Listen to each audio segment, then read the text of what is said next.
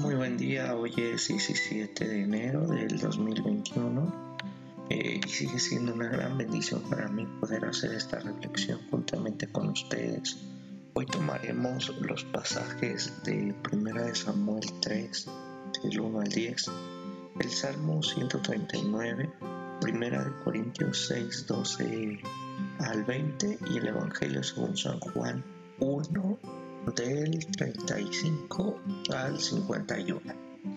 Es importante que podamos leer estas citas con la tranquilidad, que podamos estar en casa y leerlas y poder consultarlas, ya que son textos bien, bien bellos, pero también bien importantes para la reflexión del día de hoy. Ya que hace ocho días estuvimos viendo un poco del bautismo de Jesús, así es de que el día de hoy también se van a utilizar eh, algunos pasajes de continuidad de esta, de esta educación que tuvo Jesús, esta formación que tuvo el Mesías, el Maestro, también tuvo un maestro eh, que muchos lo conocemos como Juan el Bautista. O sea, Jesús también fue discípulo de él. Este cuarto evangelio eh, supone que durante algún tiempo Jesús no solo fue discípulo de Juan, sino se convirtió en un colega suyo, compartiendo la misión de Juan, eh, también creando de esta forma un grupo propio Jesús, de manera que, que algunos discípulos de Juan eh, siguieron a Jesús. Pareciera como que hubo una competencia entre discípulos para poder quedarse unos con Juan y otros con Jesús. Jesús se fue eh, con sus discípulos a, una región de Judea y ahí permaneció con ellos y seguía bautizando. O sea, él seguía haciendo la práctica del maestro, porque allí en esa región el agua es mucho muy importante. Y bueno, y Juan nos cuenta la narración que Juan también había sido encarcelado. Estos pasajes suponen que Jesús creó su propia escuela, su propia escuela bautismal, quizá como una parte de las enseñanzas de la educación que le dio Juan el Bautista. Después de haber sido él bautizado, esto es quizá para ampliar esta experiencia de conversión. Y, eh, y hablo de conversión bautismal para anunciar y adelantar de esta manera el, reino. Y al decir, eh, eh, al decir la parte de la conversión bautismal, no me refiero a un acto mágico cuando ya son bautizados, ya son nuevas personas, no, no, no. Estoy hablando, como hace ocho días, el, el trabajo que se requiere para hacer un bautismo.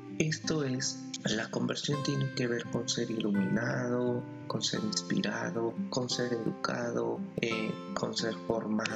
Aquí, el día de hoy, se nos llama precisamente a convertirnos en estas áreas, a ser discípulos, pero también maestros. Jesús toma la decisión de poder también tomar su propio camino ya cuando fue preparado, cuando fue convertido, iluminado bajo este bautismo que estuvimos viendo. Y toma otro camino. Jesús pone en marcha un movimiento propio que ya no se centra ahora en el bautismo para perdón de los pecados, sino en el anuncio y presencia del reino de Dios. O sea, esto es el reino de Dios, podríamos decirlo que Jesús lo concibe como el proyecto de Dios. Desde ese fondo se entiende la palabra donde dice que Jesús dejó el Jordán, tierra del bautismo, después de que Juan fue entregado, cayendo en manos de Herodes, de Herodes Antipas. Recuerden, el mensaje propio de Jesús comienza solo después que Juan hubiese culminado, o sea, esto es después de la muerte de Juan, o mejor dicho, cuando él es eh,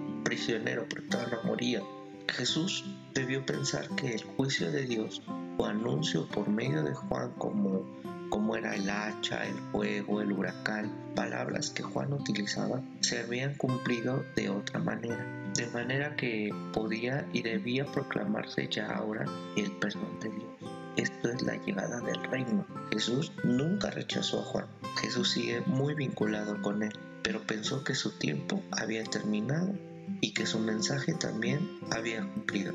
Esta es la novedad de, de Jesús, que con todas las bases de Juan, ahora él tiene una visión, una, una hermenéutica o una interpretación de la realidad Cuando se llega al final de un proyecto suele descubrirse un nuevo comienzo, no por fracaso de lo que ha pasado anteriormente, sino por un cumplimiento distinto. Jesús no abandonó a Juan, por lo que Juan hacía o decía fuera verdadero o falso, no, sino todo lo contrario, porque se había cumplido ya. Todo lo que Juan le había enseñado ya se había cumplido. En la línea de Juan se llegaba hasta el límite del juicio mismo de Dios. Precisamente ese es el límite donde tenía que llegar el juicio y la muerte.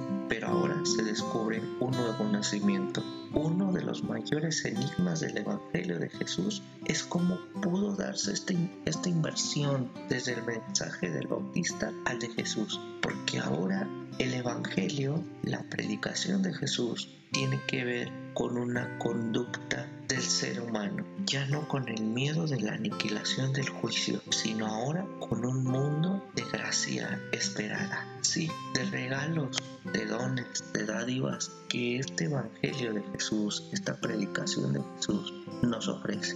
Esto es el hecho de que el sol salga para justos e injustos, para buenos y malos, para santos y pecadores, y que este sol se ponga en la tierra y que esté firme todavía y que se pueda mostrar como un signo de la bondad de Dios, que este sol hace brillar de manera que favorece a toda la humanidad y que estos medios como el sol, como la naturaleza misma, que esto más adelante le llamaremos la revelación general, o sea, todo cuanto existe es un signo de bondad de Dios a través del Evangelio de Jesús. El hecho de que en un momento como Juan lo predicaba, que se esperaba eh, eh, el fin del mundo como algo inminente y no haya sucedido, podría confirmar la certeza de que Dios es totalmente distinto. Él no es amenaza, Él es amor.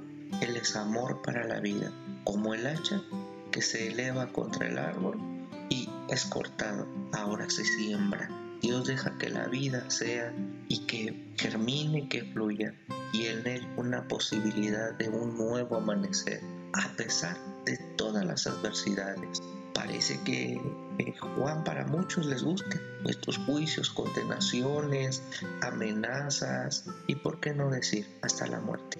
Pero en el proyecto de Jesús hay una nueva propuesta, el cual empieza con instaurar el reino de Dios por medio de nosotros, por medio de Él mismo, a través de nosotros. Esto es entenderse una semilla que está siendo depositada, una nueva semilla que está siendo depositada en una tierra nueva. Hoy se nos da este llamado de que somos nosotros una tierra nueva y que se nos está depositando una semilla nueva que es el Evangelio de Jesús, ya no el Evangelio de Juan. Ya para muchos esto fue nuestro maestro, como Juan predicaba, mirar, condenar. Ahora se nos dice mirar, amar.